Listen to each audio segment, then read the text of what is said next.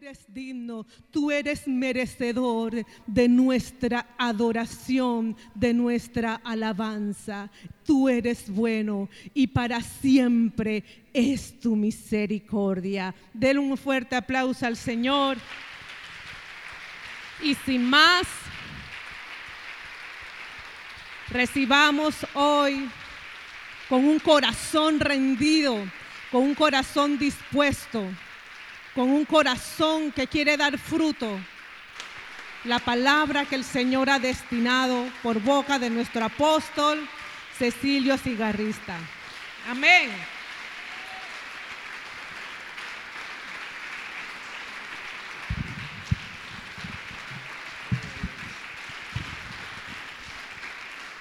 Gloria al Señor.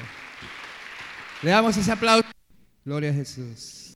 Bueno, saluda a su hermano, bendígale al que está adelante, detrás, al lado, al otro, arriba, abajo no. Gloria al Señor. Bien, dígale a su vecino, viniste a la última clase de Apocalipsis. Dios santo, yo en realidad no sé cuántas clases de Apocalipsis ya hemos dado. ¿Cuántas? 21 como hoy, un aplauso, 21. Gloria al Señor.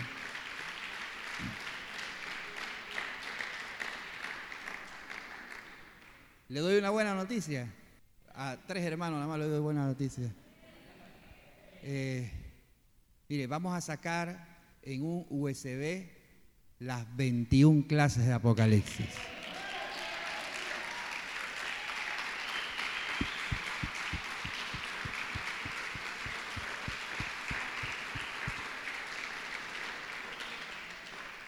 Alguien, alguien me dijo por ahí en estos días y que pastor, ese, ese seminario de Apocalipsis en cualquier lugar cuesta un platal. Así que cualquiera al final hable conmigo.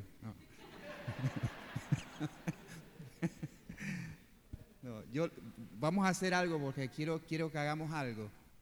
Eh, si usted adquiere el USB con las 21 clases de Apocalipsis, lo que, lo que usted siembra ahí lo vamos a sembrar en el ministerio Nacer de la Iglesia, el ministerio de audio y video, para comprar otra cámara, ¿ah? para hacer que las grabaciones sean más finas, para, cualquier mejora de sonido, lo que sea. Usted sabe que hemos hablado varias veces acerca de hacer la cabina allá arriba, este, para quitar ya el kiosco, ¿verdad? Y entonces todo eso, cuando usted adquiera eso, sepa que está sembrando para, con ese propósito. También se lo vamos, ahí sí, se lo voy a regalar a todos nuestros pastores a nivel nacional. Le voy a entregar el USB con las 21 clases de Apocalipsis. Y ahí yo creo que usted puede repasar y seguir aprendiendo cada día más. A ver, todos los que han disfrutado este tiempo, hágamelo saber.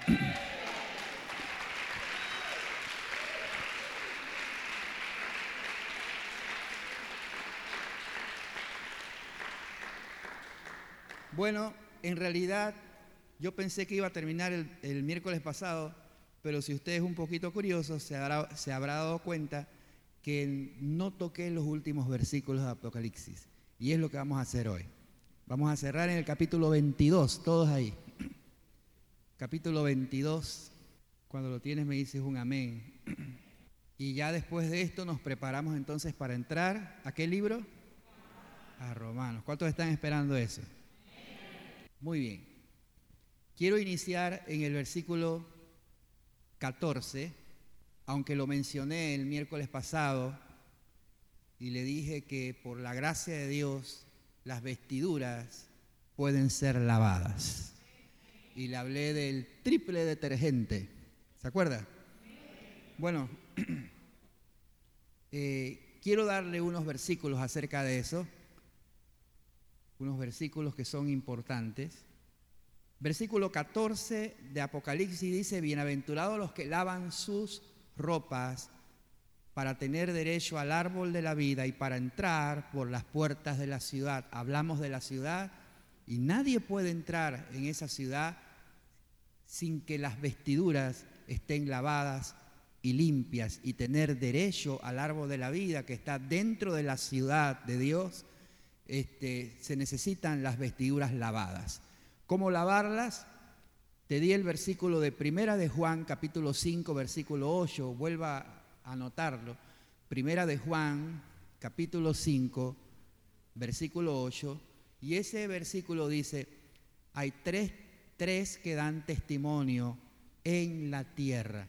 Qué interesante que el versículo anterior dice, hay tres que dan testimonio en el cielo, el Padre, el Hijo y el Espíritu Santo, y estos tres son uno, pero en la tierra hay tres que dan testimonio y concuerdan, dice la Escritura. No dice que son uno, dice que concuerdan. ¿Y por qué concuerdan? Porque los tres santifican y limpian nuestra vida. Uno es, a ver, ayúdeme, ¿cuál es? ¿Qué?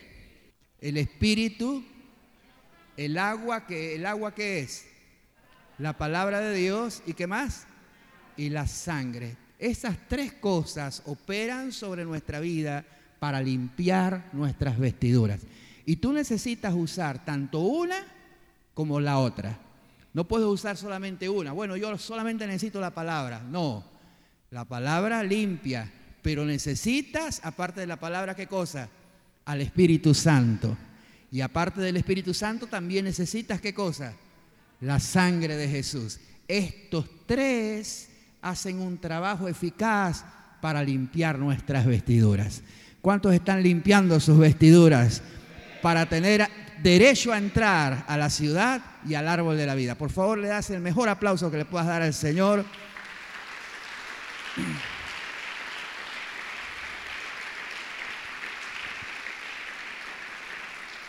Y hago, hago énfasis en ese versículo por, por, la razón de lo que vamos a aprender esta noche.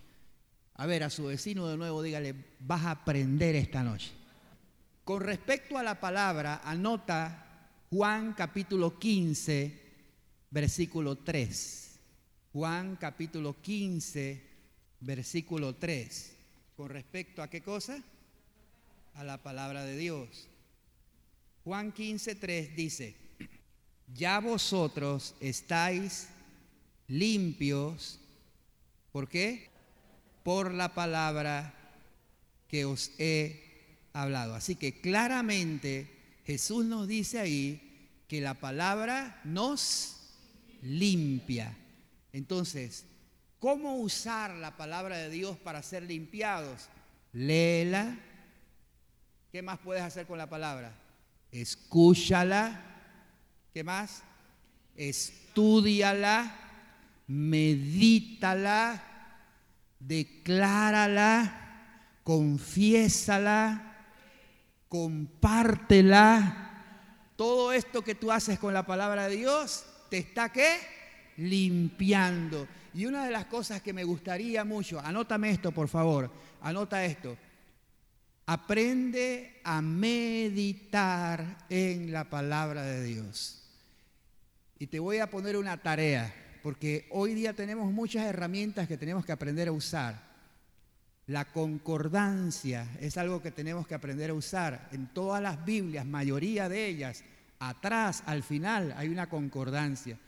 Busca la palabra meditar y busca todos los versículos de la Biblia que hablan acerca de meditar. Y te vas a enriquecer con eso. ¿Por qué necesitamos meditar? Para que la mente, los pensamientos, ¿cuántos saben que la mente es un campo de batalla? ¿A cuántos les llegan a veces pensamientos no muy buenos? ¿Verdad que sí? Entonces necesitamos mantener nuestra mente limpia. Es más, la escritura dice, todo lo justo, todo lo puro, todo lo amable, todo lo que es de buen nombre, si hay virtud alguna, dice, en esto pensad. Nosotros necesitamos ocupar nuestros pensamientos en la palabra de Dios. Amén. Entonces, usa la palabra de Dios para, para limpiar tu vida. ¿Cuántos se bañaron hoy? Eso se nota. No te veo, pero te siento. De la misma forma que usted se ocupa de bañar su cuerpo, usted tiene que bañar el alma. A ver, ¿sí o no? Necesita la bañarse el alma. ¿Por qué usted se baña el cuerpo? A ver, ¿por qué nos bañamos? Usted no puede decir que eh, yo me bañé la semana pasada. ¿Ah? No, porque usted, usted todos los días, todos los días bota toxinas en su cuerpo. Y si usted no se baña, aparte de oler mal y de que usted va a repeler a la persona que está al lado suyo, aparte de eso, ¿sabe qué le va a pasar? Se va a enfermar. Entonces, míralo en el sentido espiritual. Usted, usted se baña una vez al mes el alma. La Biblia dice que el que está lavado necesita lavarse los pies. ¿Y por qué necesita lavarse los pies? Alguien haga así, por favor. ¿Por qué necesitamos lavarnos los pies? Porque tenemos contacto con este mundo. Todos los días usted oye cosas que no debería oír, ¿sí o no? Ven cosas que no deberían ver, ¿sí o no? Conversaciones que uno no debería ni siquiera escuchar. O sea, hay muchas cosas que nos contaminan y a veces sin ni siquiera darnos cuenta. Entonces necesitamos ser lavados con la palabra del Señor. Por favor, báñense todos los días.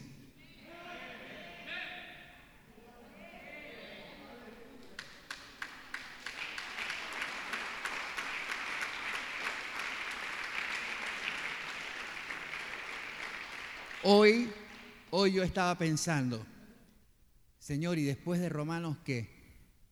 Ah, pero en Romanos tenemos. Uh, cuidado, Cristo viene y no hemos terminado Romanos. Bueno, pero yo pensé, y entonces después que, y pensé en un libro que también te va a bendecir extraordinariamente, es un libro muy teológico, y es Hebreos. ¿Le gustaría estudiar Hebreos? Capítulo por capítulo, versículo por versículo. Bueno, ahí se nos habla del tabernáculo, que es sombra de lo que habría de venir, y ahí se nos dice que los sacerdotes, todos los sacerdotes, antes de entrar a la presencia de Dios, ojo con esto, todos, antes de entrar a la presencia de Dios, al lugar santo y al lugar santísimo, tenían que pasar por un mueble que se llamaba lavacro. ¿Por qué se llamaba lavacro? Porque era para lavarse. Ahí había agua, era hecho de bronce pulido de manera tal que era como un espejo donde podían mirarse. Y ahí se lavaban antes de entrar a la presencia de Dios. Y eso nos enseña que antes que tú y yo entremos a adorar a Dios, entremos a cantarle, entremos a levantar nuestras manos, necesitamos ser lavados por la palabra de Dios. Lávate, lávate, lávate, lávate con la palabra para que puedas entrar a la presencia del Señor. Más fuerte ese aplauso.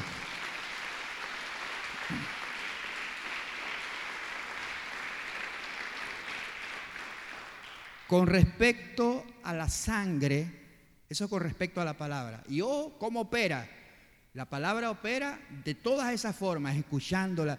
Mi amado hermano, aprenda algo para toda su vida. Siempre que se está predicando, jamás permita que su mente se vaya a Bosnia Herzegovina. Preste siempre mucha atención porque usted honra a Dios escuchando la voz que es su palabra. Por favor, siempre digo esto porque estas cosas pasan, a menos que usted tenga algún problema y se entiende. Pero cuando la gente va al cine, cuando la gente va al cine, dígame si usted ve común que alguien vaya al cine y en medio de la película se levantan para ir al baño. No.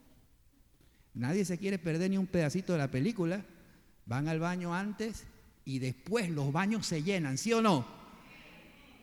Pero la gente se aguanta ahí toda la película. ¿Y cuánto dura la película? Dos horas.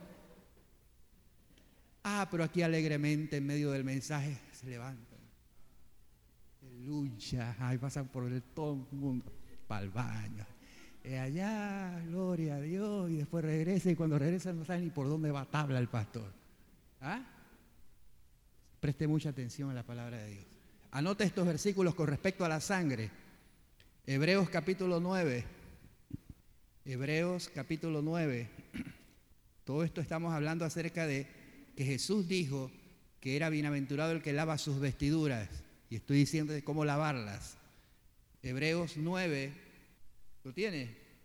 Este es un poderoso versículo, el versículo 14.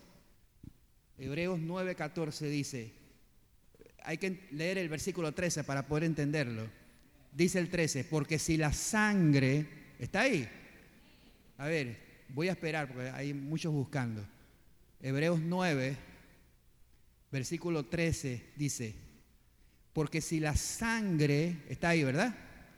De los toros y de los machos cabríos, estamos hablando de la sangre del Antiguo Testamento, eh, y las cenizas de la becerra rociadas a los inmundos santifican para la purificación de la carne, si santificaban, dice el 14, ¿cuánto más la sangre de quién? De Cristo, el cual mediante el Espíritu Eterno se ofreció a sí mismo sin mancha a Dios. Oye lo que hará la sangre. Limpiará vuestras conciencias de obras muertas para que sirváis al Dios vivo. La sangre limpia hasta nuestra conciencia.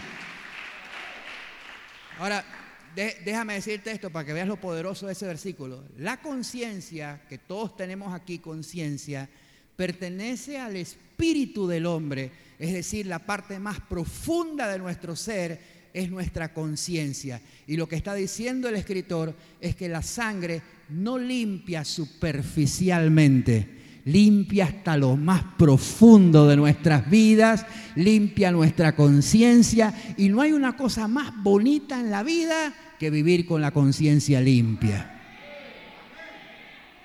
El que tiene la conciencia limpia duerme bien. Cuando uno no tiene la conciencia limpia, se cumple lo que dice un proverbio, huye limpio sin que nadie lo persiga. Nadie lo está persiguiendo. Nadie, nadie. Ah, pues, oh, este hermano me está mirando más mal. Nadie lo está mirando mal. Es su propia conciencia que no lo deja vivir tranquilo. Pero hay una sangre que limpia la conciencia. Alabado sea Dios, que limpia para que podamos servir al Dios vivo. Y de paso, de paso apréndase esto. Nadie puede servir a Dios eficazmente con una conciencia sucia. Necesitas saber que ha sido limpiado. Amén. Muy bien. Anota este versículo. Primera de Pedro, capítulo 1. Pedro está más adelante de Hebreos, viene Santiago y después Pedro. Aunque Pedro está en Agua Dulce, pero...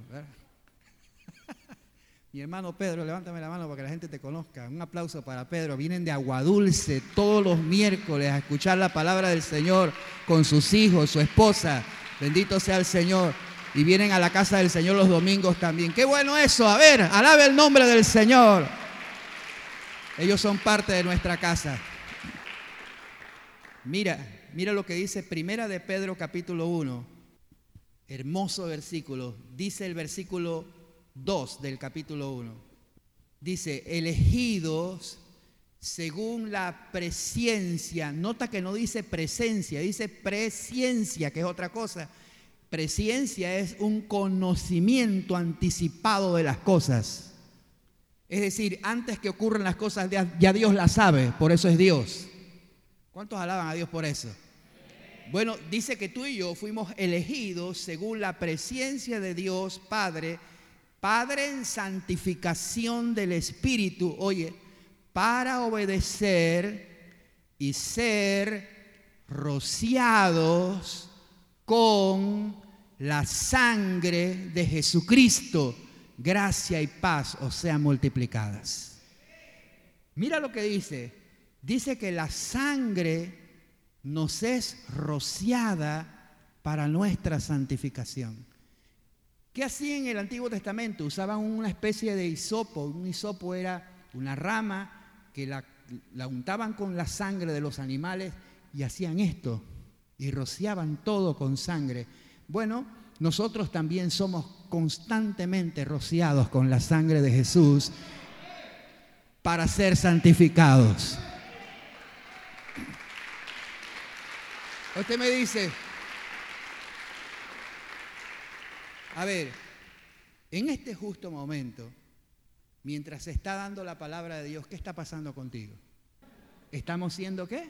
Limpiados. Pero la sangre opera de otra forma. También nos limpia, pero no opera mientras usted está escuchando la palabra de Dios. ¿Cómo es o cuándo es que la sangre nos es rociada? ¿Cuándo es que la sangre nos es aplicada? Necesitamos hacer algo. Primera de Juan, anota este versículo. Primera de Juan, capítulo 1. Primera de Juan, capítulo 1. ¿Ya? Versículo 7. Dice, pero si andamos en luz, como Él está en luz, tenemos comunión unos con otros, ojo, dice, y la sangre de Jesucristo, su Hijo, nos limpia de todo pecado. Luego dice, si decimos que no tenemos pecado, nos engañamos a nosotros mismos y la verdad no está en nosotros. Versículo 9, si confesamos nuestros pecados, Él es fiel y justo para perdonar nuestros pecados y limpiarnos de toda maldad. Bendito sea el Señor. ¿Cuál es la lección? La sangre opera y es rociada sobre nosotros para santificación cuando tú y yo confesamos nuestros pecados. Nunca se olvide de esto. La Biblia dice, el que encubre su pecado no prospera. Pero el que lo confiesa y se aparta, a ver, diga conmigo, el que lo confiesa y se aparta. A ver, de nuevo, diga, el que lo confiesa y se aparta, alcanza misericordia. Cada vez que usted confiesa sus pecados a Dios, usted es rociado con la sangre de Jesucristo.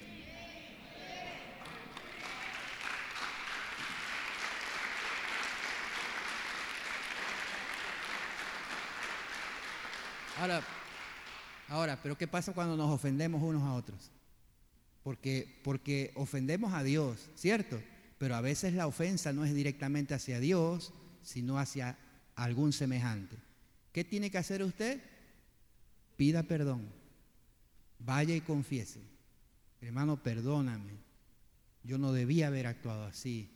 Perdóname porque yo hice esto. Y cuando usted hace eso, usted se pone en luz, se pone en comunión y el Padre inmediatamente rocía la sangre sobre usted. Pero no viva en tinieblas porque la sangre no opera en tinieblas. Anota esto, la sangre opera en luz. Repito eso, que es muy importante. La sangre no opera en las tinieblas. La sangre opera en luz. ¿Qué significa eso? Que yo tengo que ser honesto, tengo que ser verdadero.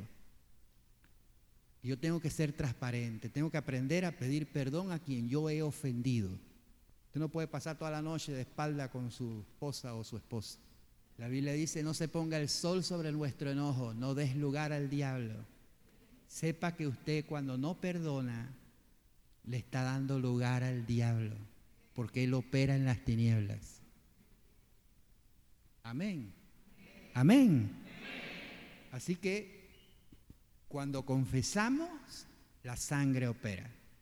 Y lo tercero es el Espíritu Santo, que también nos santifica. Y este versículo que le voy a dar es también sumamente importante. Romanos capítulo 15, eso lo vamos a estudiar más profundamente, pero Romanos 15, Romanos 15, me dices amén si lo encontraste. Este es un hermoso versículo. Mira lo que dice aquí. Versículo 16. 15, 16, dice, para ser ministro de Jesucristo a los gentiles, los gentiles somos todos nosotros, ministrando el Evangelio de Dios para que los gentiles le sean, ¿qué cosa? Ofrenda. A ver, tócate, tócate, alguien tóquese y diga, yo soy una ofrenda. ¿Qué haces tú con las ofrendas? Las entregas. A ver, usted no entrega una ofrenda Y después que la entrega, usted me llama allá aparte, me dice, pastor, eh, me devuelve la ofrenda. Que... no, ¿verdad? Usted la entregó, ya no es suya, es de Dios. Pues tu vida, tócate de nuevo, esta es la mayor ofrenda que tú le puedes dar a Dios. Ya, tu corazón es la mayor ofrenda. Ahora, mira lo que pasa cuando tú eres una ofrenda, dice, para que los gentiles le sean ofrenda agradable. Ahora mira lo que dice, santificada por quién? Por el Espíritu Santo. Es decir, que cuando tú pones tu vida en el altar como ofrenda y te rindes a Dios, el Espíritu Santo toma esa ofrenda y la santifica en olor grato para el Padre. Qué hermoso, qué hermoso. Entonces ahí vemos al Espíritu Santo operando. Anota esto, por favor. El Espíritu Santo santifica cuando tú y yo nos rendimos, cuando nos entregamos. Ahí opera la santificación del Espíritu Santo. Estos tres, el agua, la sangre y el Espíritu, limpiarán tus vestiduras para que entres por las puertas de la ciudad y tengas derecho al árbol de la vida. Dale un aplauso al Señor.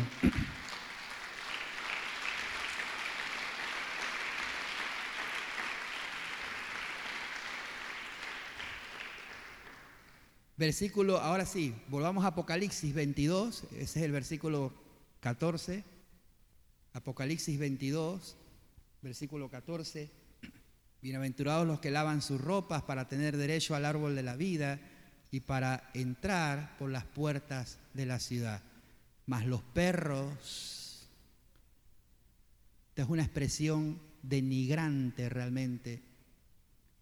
Para los judíos los perros son animales inmundos y se, le, se utiliza ese término despectivo para hablar acerca de la gente que es aborrecible y dice los perros estarán fuera los hechiceros. ¿Quién más?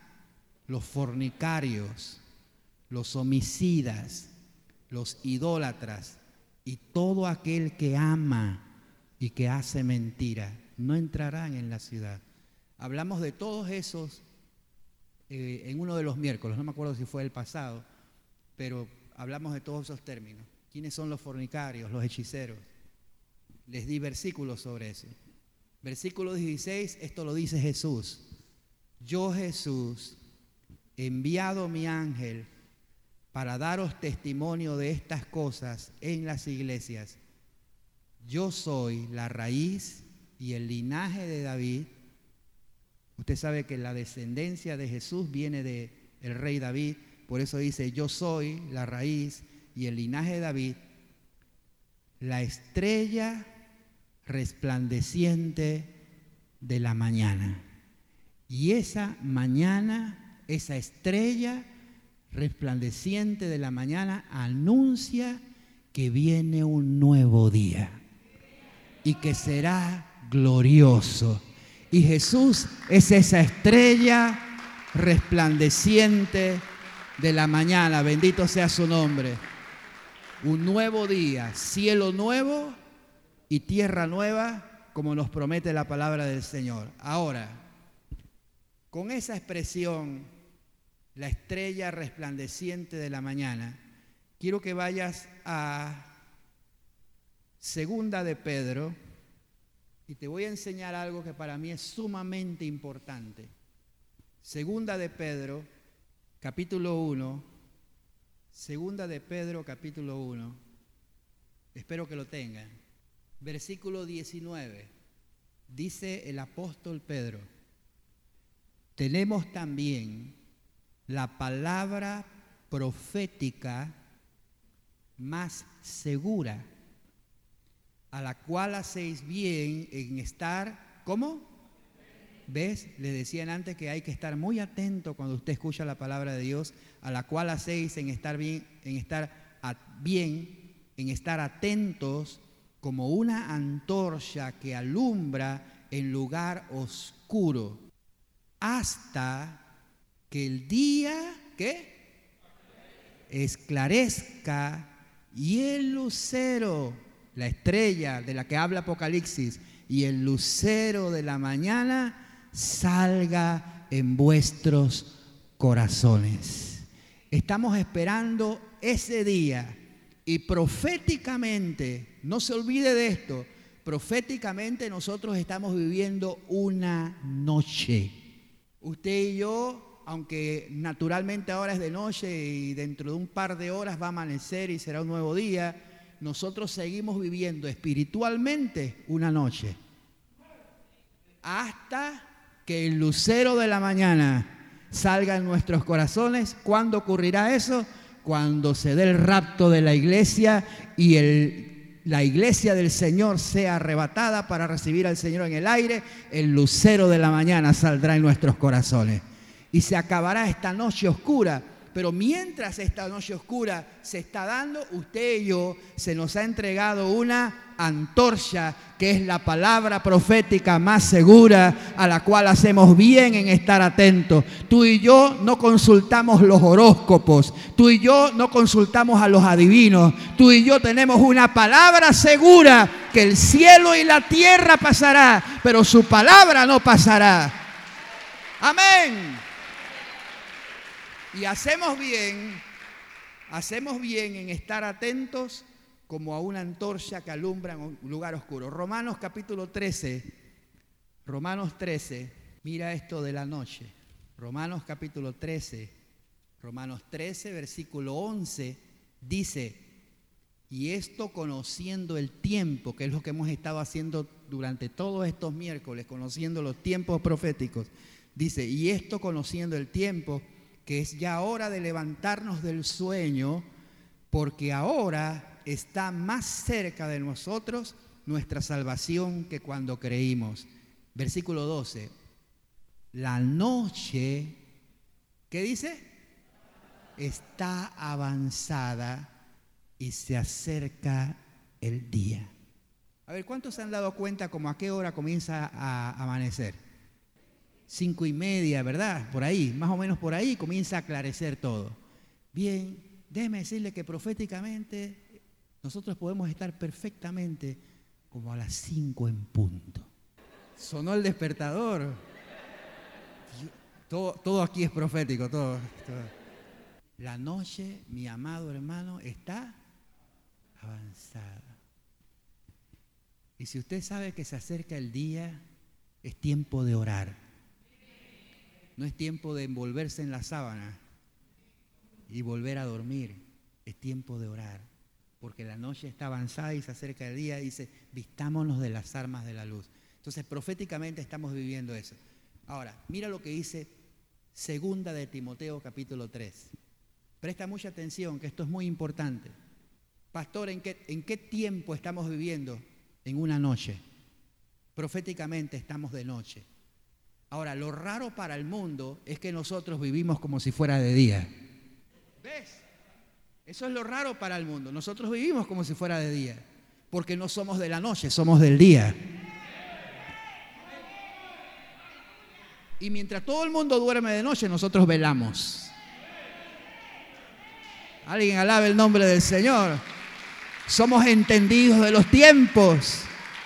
Estamos esperando al lucero de la mañana nuestro Señor Jesucristo. Alábalo.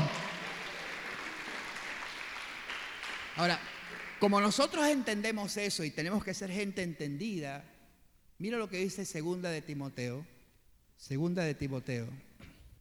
Y, y vale la pena que leamos esto, capítulo 3 de segunda de Timoteo. Cuando lo tienes, por favor, dime un amén para saber que estás ahí. Bien, siga conmigo la lectura. También debes saber esto. Cuando dice también debes saber esto, es, diciendo, no quiero que ignores esto. Debes saber esto, que en los postreros días, estos que estamos viviendo, vendrán tiempos que, ahora, ¿estamos viviendo tiempos peligrosos? Sí, Señor, claro que sí. ¿Por qué serán tiempos peligrosos? Aquí está, el versículo 2. Porque habrá hombres amadores de sí mismos. Mira la característica. Esta es una generación maligna realmente. Si tú quieres ponerle ahí un título, ponle la generación maligna. Nos tocó vivir eso. Dice, amadores de sí mismos. Segundo, avaros, vanagloriosos, soberbios, blasfemos, desobedientes a los padres, ingratos, impíos, sin afecto natural, implacables, calumniadores, intemperantes, crueles, aborrecedores de lo bueno, traidores. A ver, ¿se parece eso a nuestra sociedad? Sí, la, descripción dice, traidores, impetuosos, infatuados, amadores de los deleites más que de Dios, que tendrán, terrible esto, esto es lo peor, tendrán apariencia de piedad, o sea, una carita de ángel, pero detrás hay un demonio. ¿ah?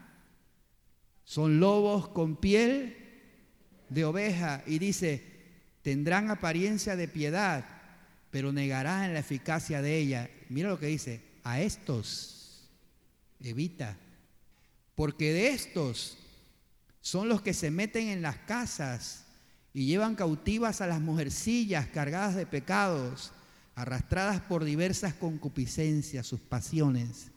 Estas siempre están aprendiendo y nunca pueden llegar al conocimiento de la verdad.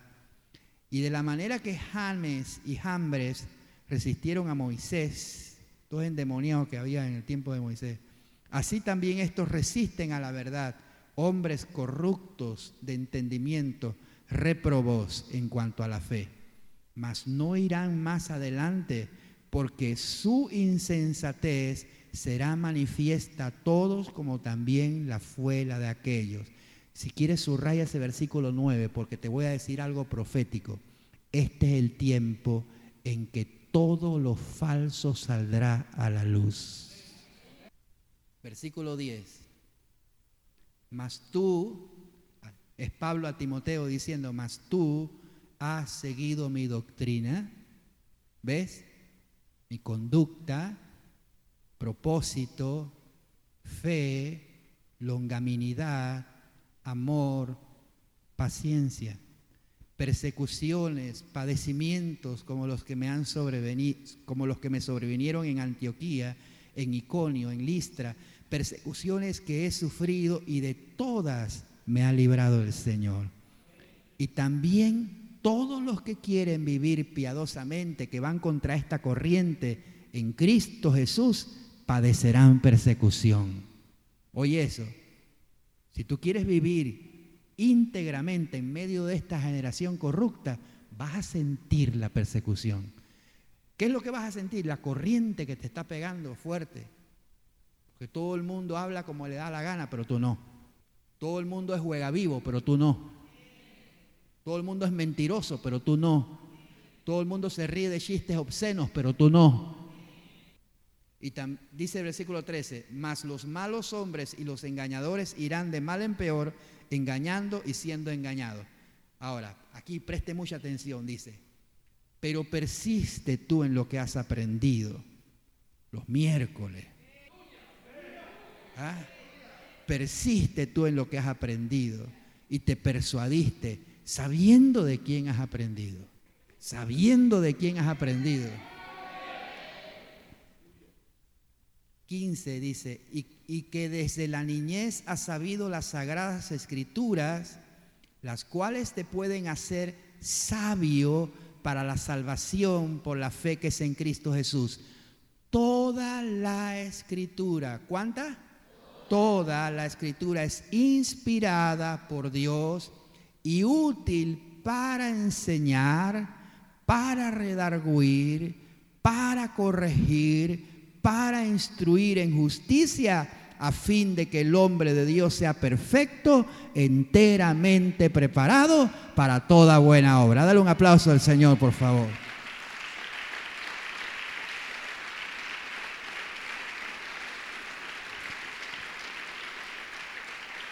En resumidas cuentas, en resumidas cuentas, lo que Pablo le está diciendo a Timoteo es, para ser librado de estos tiempos peligrosos, necesitas estar pegado a la palabra de Dios.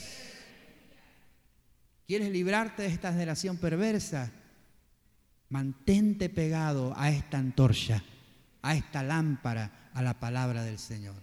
Salmo 12. Salmo 12.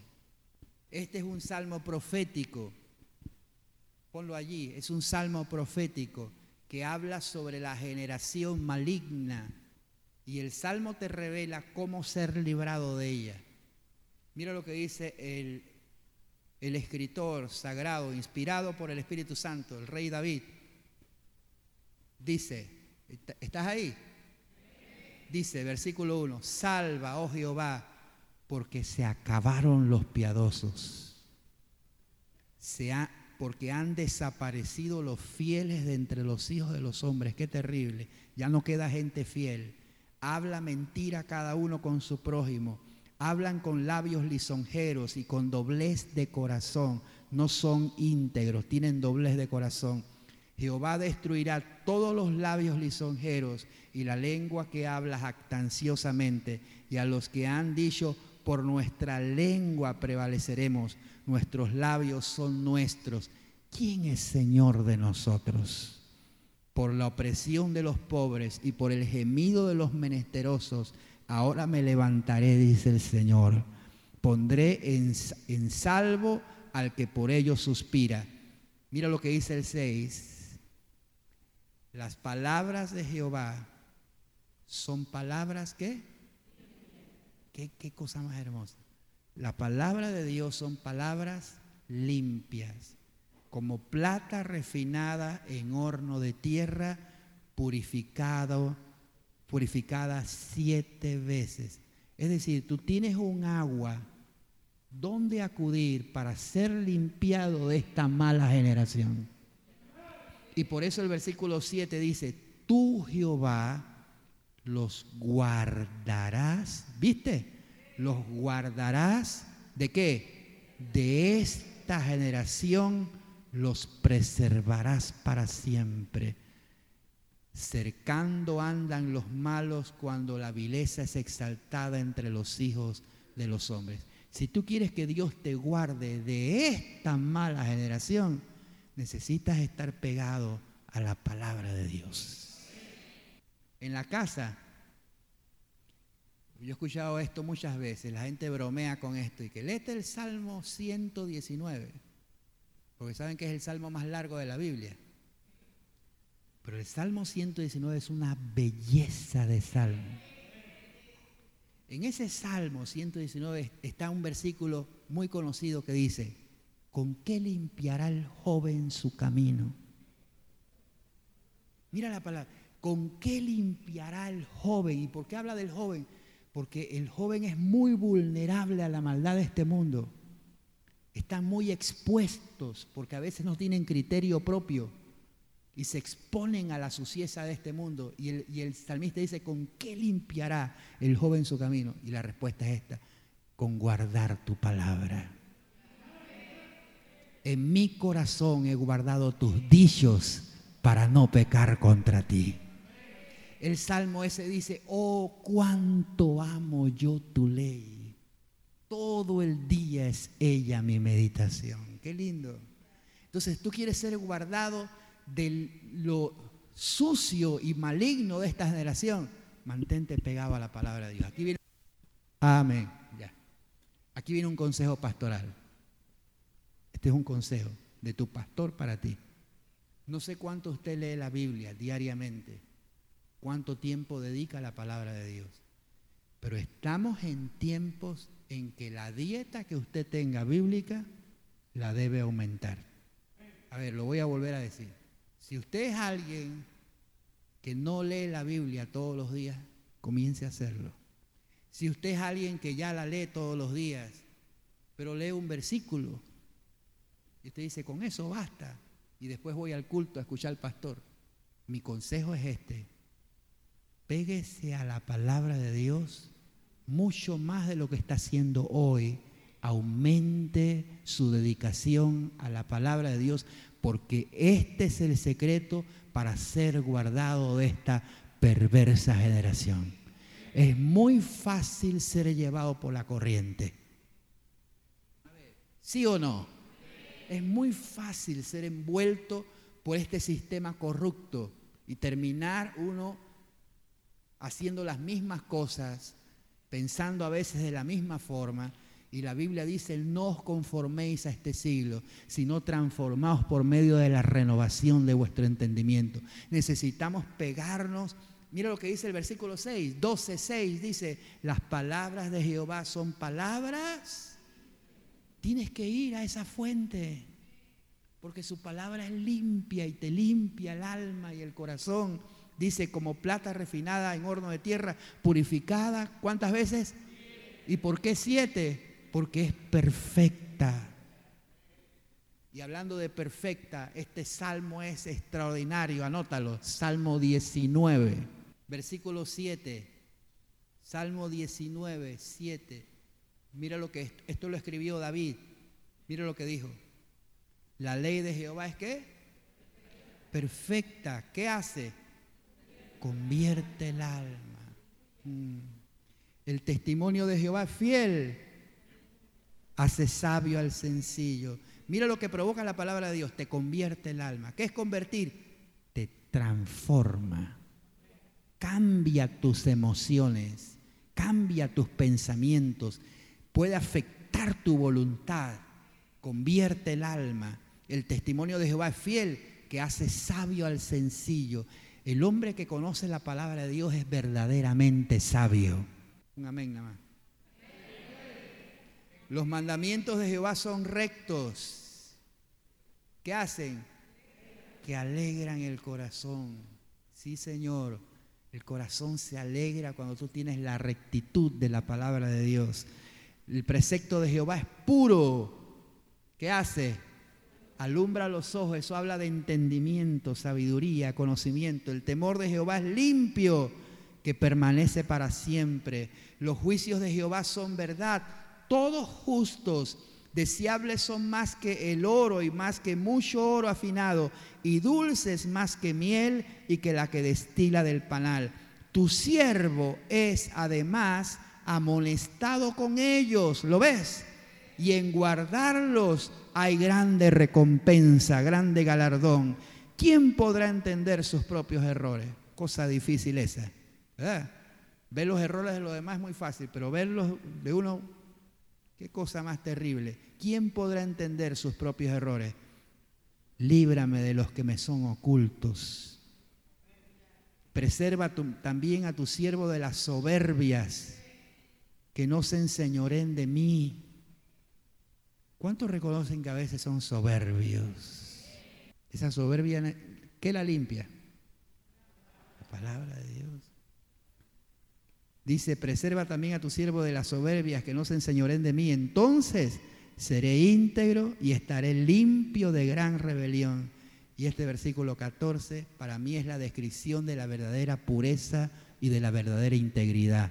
Dice, sean gratos los dichos de mi boca. O sea que cuando yo hable, lo que yo diga sea grato.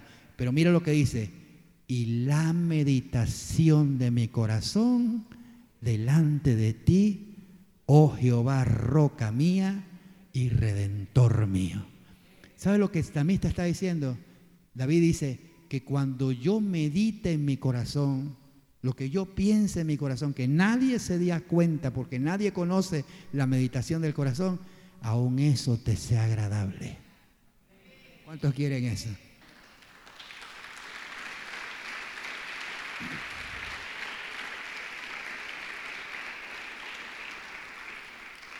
¿Cómo, ¿Cómo podemos lograr entonces tal pureza, tal integridad? Por favor, agarre su Biblia y levántela. A ver, levánteme su Biblia. No sé cuánto usted ama su Biblia. Pero esto que usted tiene en la mano es el tesoro más grande que usted tiene. A ver, te lo voy a volver a decir. Hay gente que, mira, hay gente que está muy, ¿cómo se dice el término? Muy vanidosos por su celular. Yo tengo el iPhone, eh, eh, ¿cuál es el último? El 13. Sí, bueno, el iPhone 13, pues. Tengo el último iPhone. O, el, no sé, el Samsung S. S. ¿Verdad?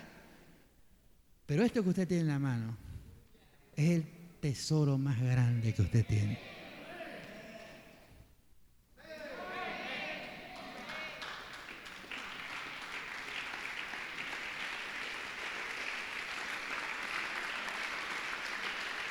Esto, esto te lo voy a decir yo. Esto es muy mío, te lo voy a decir yo. Esto es muy mío. Hay un dicho por ahí que dice, dime con quién andas y te sacarán los ojos. No. Dime con quién andas y te diré qué, quién eres, ¿verdad? Bueno, este es un dicho mío, mío, muy mío. Enséñame tu Biblia y yo te diré qué clase de cristiano eres.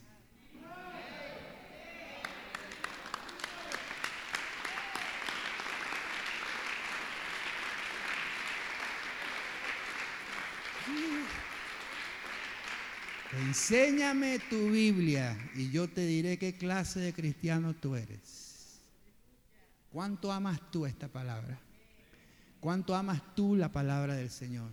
¿Cuánto amas tu Biblia? Yo he visto Biblias tiradas por ahí. En el Museo de la Vida. Olvidadas en los templos. Y llegan por aquí. ¿Han visto mi Biblia un mes después? ¿Ah? ¿Ah? Eso no vinieron hoy. Eso no vinieron hoy. Ame, ame la Biblia. Este es un libro que usted tiene que notarse que usted la usa. Si usted no puede leer bien, oye, porque hay gente que, que no anda con espada, andan con cuchilla. Un biblín. ¿Ah? Que hay que traer una lupa para poder verla. Pero ellos están tranquilos así. ¿Ah? Hoy día hay toda clase de Biblia, toda clase de Biblia. Compres una Biblia de letra, ahora mira, antes había letra de gigante, ahora hay de letra súper gigante. Ya hay una así, súper gigante. ¿Ah? Un biblión pero para que la pueda ver bien, subrayela, anote, haga algo que se le quede. ¿Ah? Escríbala, haga algo. La Biblia dice, escríbela en los postes de tu casa, en las paredes, en tu puerta, que cuando usted abra los ojos vea la Biblia ahí, el versículo, yo estoy contigo como poderoso gigante. No temas porque yo soy tu Dios. No desmayes Siempre te ayudaré, siempre te sustentaré. Apréndase versículos bíblicos. Ame la palabra del Señor. Mi consejo, y más ahora en esta generación, es que te apegues mucho más a la palabra de Dios. Ama escuchar la palabra del Señor. Ama venir a la casa de Dios y oír su voz. Ama eso, valóralo. ¿Acaso la pandemia no nos enseñó eso? ¿Cuántos, ah, ¿Cuántos extrañaban venir a la casa del Señor? Algunos no, la pandemia les cayó al hilo. Ah, ya no tenían ganas de venir. Ay, santo, la pandemia los ayudó. Que Dios tenga misericordia. Ya yo no quería ver al hermano. Ahora lo ven nada más por, por las redes. Dios tenga misericordia. Bien. Vuelva conmigo a Apocalipsis ya sabemos quién es la estrella resplandeciente de la mañana anunciando un nuevo día, que es Jesús. Y el versículo 17 dice, el Espíritu y la esposa, el Espíritu Santo y la esposa es la iglesia, dicen al unísono, dicen, ven. Ese ven es diciendo, Jesús, vuelve, cumple tu promesa de volver por nosotros. Anota esto que te voy a decir. El espíritu y la esposa son inseparables. Porque la iglesia es el templo del Espíritu Santo. Y Él habita no solo con nosotros, sino en nosotros. Y esta unidad perfecta entre el Espíritu Santo y la esposa, dicen, ¿qué dicen? Ven. Es decir, todo hijo de Dios que tiene al Espíritu Santo anhela su venida. Todo hijo de Dios que anhela, perdón, que tiene al Espíritu Santo, anhela la venida del Señor y su clamor es, ven Señor.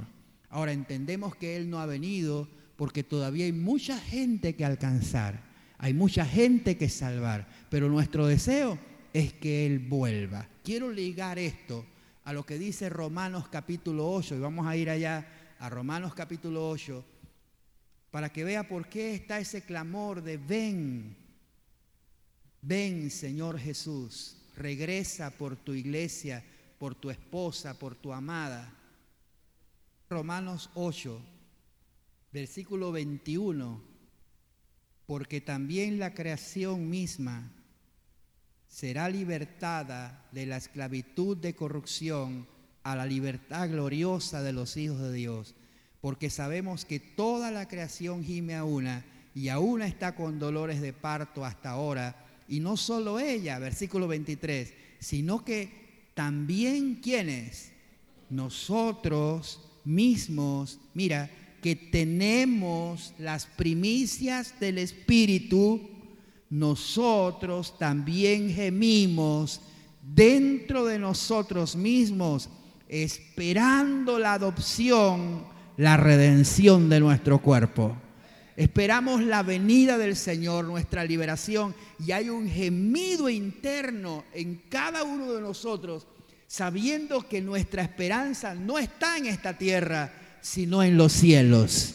Y estamos esperando a Jesús entre los cielos y nuestro clamor es, ven Señor Jesús. A ver, alguien levante su mano y diga, ven Señor Jesús. Y déjame decirte esto, Él va a venir por ti, alabado sea el nombre del Señor. Tomaré de lo mío, dice, dice la Biblia, voy a tomarles para que donde yo estoy, vosotros también estéis. Él ha preparado un lugar para nosotros en los cielos y el clamor de la iglesia es, ven, ven Señor, queremos tu venida, amamos tu venida. La Biblia habla, mira, la Biblia habla de amar la venida del Señor. Todos los que aman su venida, tú debes amar el día en que la trompeta suene será lo más extraordinario y lo más glorioso que nos haya ocurrido en toda la existencia humana cuando Jesucristo vuelva por la esposa. Entonces, este, este clamor, ven, no es un clamor egoísta, porque no nos olvidamos que hay gente que salvar todavía. A ver, ¿cuántos, cuántos están seguros de su salvación? ¿Dónde está la iglesia de Cristo aquí? Los lavados con la sangre del Cordero los que recibieron a Jesucristo como su Señor y Salvador. Todos los que tenemos a Cristo tenemos salvación y vida eterna en Él. Y tenemos que cuidar nuestras vestiduras, sí. Tenemos que limpiar nuestras vestiduras, sí. Pero nuestro clamor es, ven Señor Jesús. Es el clamor del Espíritu que está dentro de nosotros. Si Él clama, ven, la esposa también dice, ven. Pero no es un clamor egoísta. Mira lo que dice el versículo 17. Y el que oye diga que ven y el que tiene sed, que venga y el que quiera, tome del agua de la vida gratuitamente. Mientras la iglesia está diciéndole a Jesús, ven, también le está diciendo a todos, vengan a las aguas. Vengan a las aguas y beban que son gratis. Y ese es el mensaje de la iglesia. No es una iglesia egoísta que estamos encerrados aquí para salvarnos y que se pierda todo el mundo allá afuera. No, la iglesia tiene que levantar su voz para decir, vengan a las aguas, porque las aguas son gratuitas, porque Él pagó por nuestra salvación. Alguien alabe su nombre. Hay que anunciar este mensaje. al norte, al sur, al este y al oeste. El que quiera, tome del agua de la vida gratuitamente. Yo testifico a todo aquel que oye las palabras de la profecía de este libro. Si alguno añadiere a estas cosas, Dios traerá sobre él las plagas que están escritas en este libro. Y si alguno quitare de las palabras de este libro, de esta profecía, Dios quitará su parte del libro de la vida y de la santa ciudad y de las cosas que están escritas en este libro. Mis amados hermanos, la profecía está completa. No hay nada que añadir. A ver, voy a repetir eso. No hay nada, absolutamente nada que añadir. Lo que se reveló para Juan y para nosotros es suficiente para nuestra salvación. Y no necesitamos inventar absolutamente nada. Así que no invente y tampoco quite. Porque si, si aumentas o quitas más de lo que está escrito, hay un juicio para eso. Y toda la gente que habla cosas vanas, falsas, y agregan cosas que la Biblia no dice, habrá un juicio para ellos. Y todo aquel que no crea algo que la Biblia dice y lo elimine, también habrá un juicio para eso. Así que levánteme su mano y diga conmigo, yo creo todo tal cual como está escrito y voy a permanecer en eso. Dale el mejor aplauso que le puedas dar al Señor.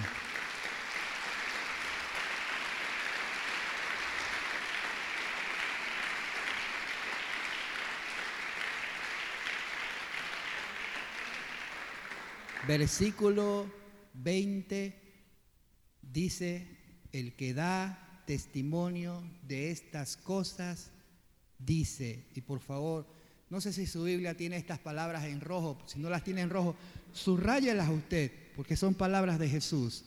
Y con esto se cierra Apocalipsis. Estas son las últimas palabras del resucitado, del que está sentado a la diestra del Padre sobre todo poder esperando la orden del Padre para venir a buscar a su esposa. Esta es la última palabra de él. Él dice, ciertamente vengo en breve. ¿Cuántos creen eso? Ciertamente vengo en breve. Y esas palabras merecen una respuesta nuestra. Y nuestra respuesta a esa palabra es esta. Amén. Aleluya. Amén. Sí. Ven, Señor Jesús. Oh, alabe el nombre del Señor. Alguien diga duro conmigo, amén. Amén significa así es, así sea. Amén. Sí. Ven, Señor Jesús. Porque lo que Él dijo lo va a cumplir. ¿Y cuándo lo va a cumplir? En breve. En breve, muy en breve. Esto, todo lo que hemos aprendido aquí, más pronto de lo que usted se imagina, todo se cumplirá. Todo se cumplirá. Pero hay una iglesia aquí en la tierra que todavía dice, mientras otros dudan, no creen y lo que sea, hay una iglesia que dice, amén. ¿Dónde está su manita? A ver, que diga amén. Que diga sí, sí. Ven, Señor Jesús. Y para todo, no, déjeme la mano levantada, déjeme la mano levantada. Y para toda esa gente que dice amén, sí, ven, Señor Jesús. Para todos aquellos que a través de todas las generaciones decimos amén, sí, ven, Señor Jesús la gracia de nuestro Señor Jesucristo sea con todos vosotros. Amén. Un amén de verdad. ¿ah? En tu libro vas a notar esto. los siete propósitos del libro de Apocalipsis. Y son siete porque son perfectos. Hay siete razones por las cuales se escribió este libro de Apocalipsis que hemos estudiado durante estos 21 miércoles. Y con estos siete propósitos vamos a cerrar el libro de Apocalipsis. Anótelos porque cuando termine esto me voy a parar allá atrás y voy a chequearte. Ah. Santo, algunos me miraron, padre. Esto es como cuando ibas al colegio y no te decían que había quiz. Dios mío. Saquen una hoja. Mira, esta es mi penúltima Biblia. Y acabo de comprar otra, más grande. Y, acabo de conseguir, algunos me vieron ahí atrás, que tengo lápices de colores, sacapunta. Nada más me faltó la masilla, parecía escuela. Pero todo eso es porque en la otra nueva Biblia que tengo voy a comenzar a, nuevamente a rayar. Enséñame tu Biblia y yo te enseñaré, yo te diré cuánto amas la palabra de Dios. La Biblia habla de ti. Así que haga una buena inversión. ¿Ah? Que sea lo más cómoda para ti estudiarla, leerla. Amén. ¿Me promete que va a hacer eso? Amén. De verdad, va a hacer eso. Lo necesitas para ser limpiado. Para ser limpiado. Jesús dijo que si el pámpano daba fruto, el Padre lo limpiaría. ¿Para qué?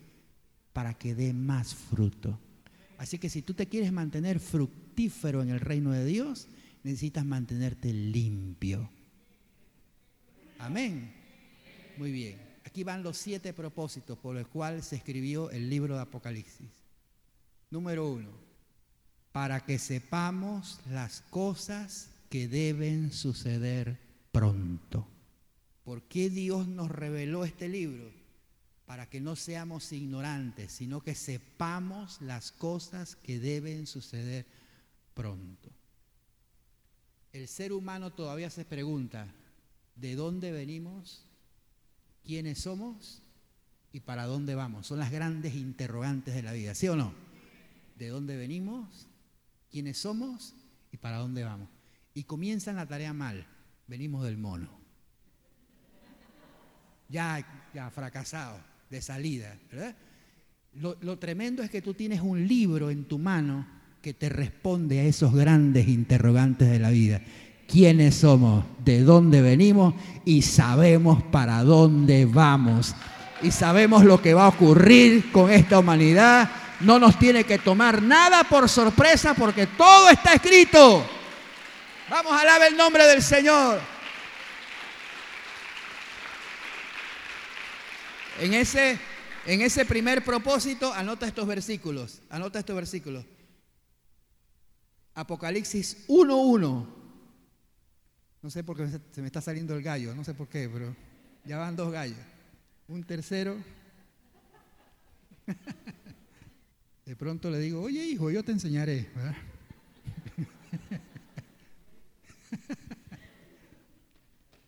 Apocalipsis 1.1. Mira cómo comienza Apocalipsis. ¿Cómo comienza? 1.1. ¿Qué dice? La revelación de Jesucristo que Dios le dio para manifestar a sus siervos las cosas que deben suceder cuando? Pronto. ¿Ves? Para manifestar a sus siervos las cosas que deben suceder pronto.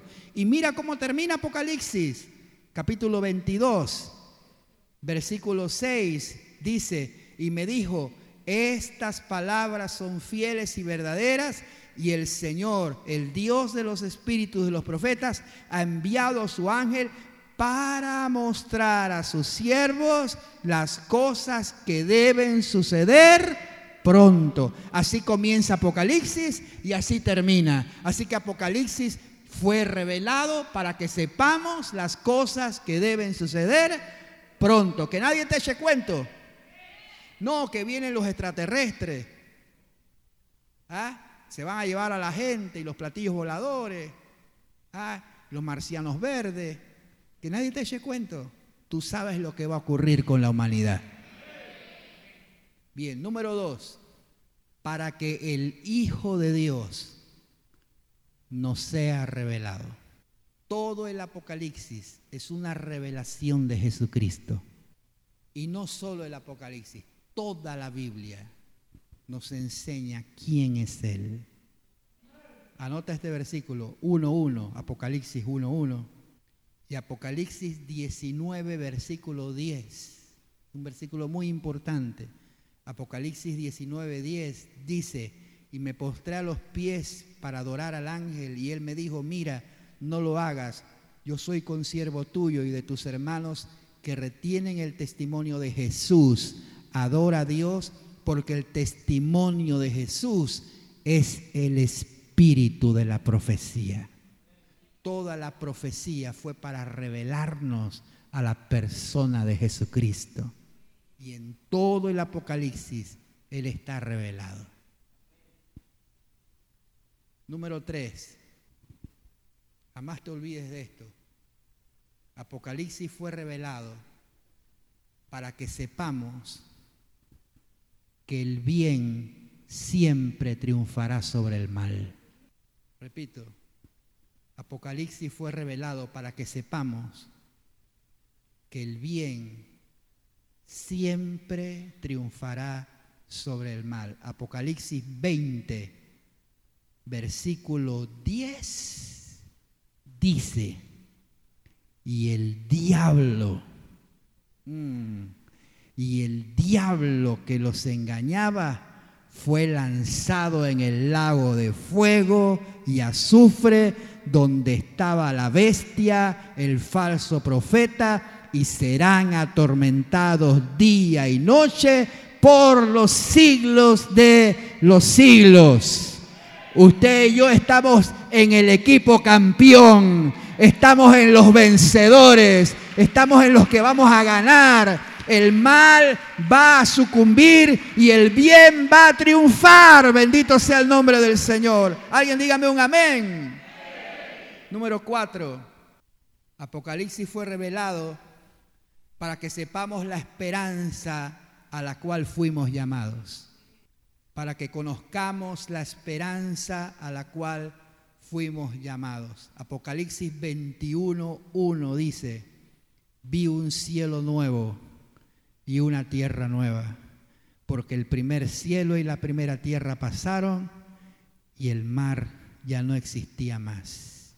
Isaías 65 y 17 y 18 también dicen lo mismo, cielo nuevo y tierra nueva. Esa es nuestra esperanza, donde mora la justicia y donde la gloria de Dios lo llenará todo. Número 5.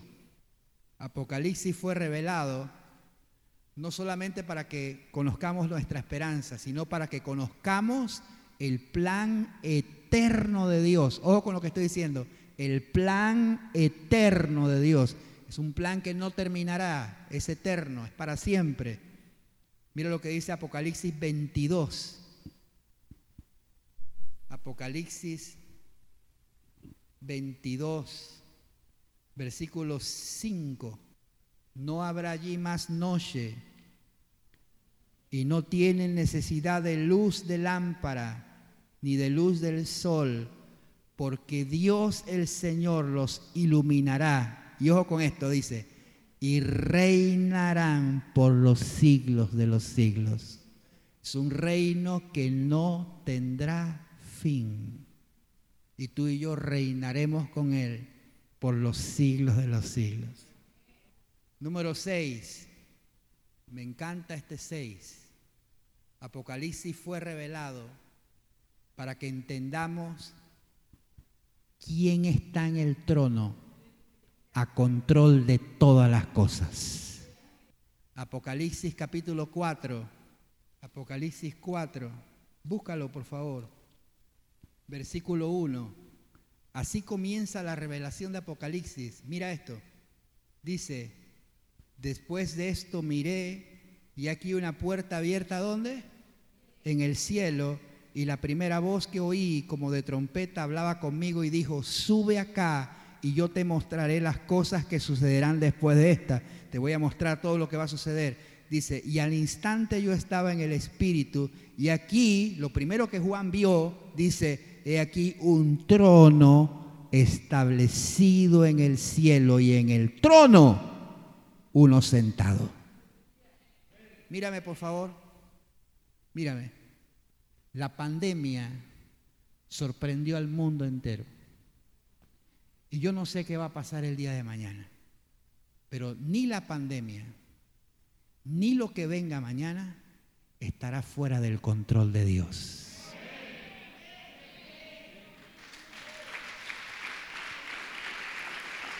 ¿Por qué? ¿Por qué?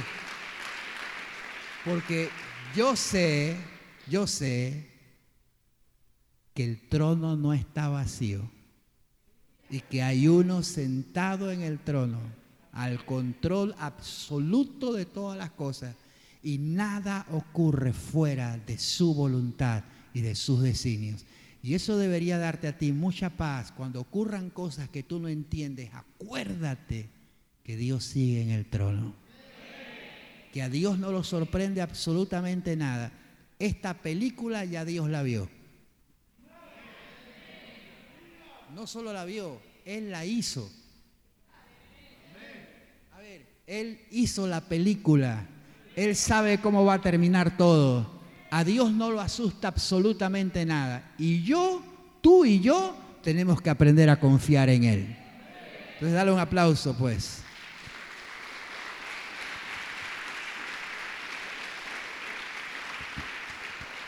Y siete, y con esto cerramos. Siete y con este cerramos. ¿Por qué se nos reveló Apocalipsis? Para que en respuesta a todo el amor que Dios nos da, porque Apocalipsis es un libro de esperanza, y en respuesta a todo el amor que Dios ha tenido por nosotros, nosotros le adoremos y le sirvamos y le sirvamos. Esa es la razón por la cual Dios nos reveló tanto amor para que tú y yo lo adoremos y le sirvamos todos los días de nuestra vida. Con este versículo voy a terminar.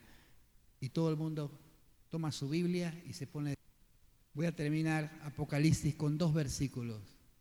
Todo el mundo con Apocalipsis 22. Esto es lo que nuestro amado Padre Celestial espera. Todo lo ha planeado para esto. Esto es lo que Jesús espera.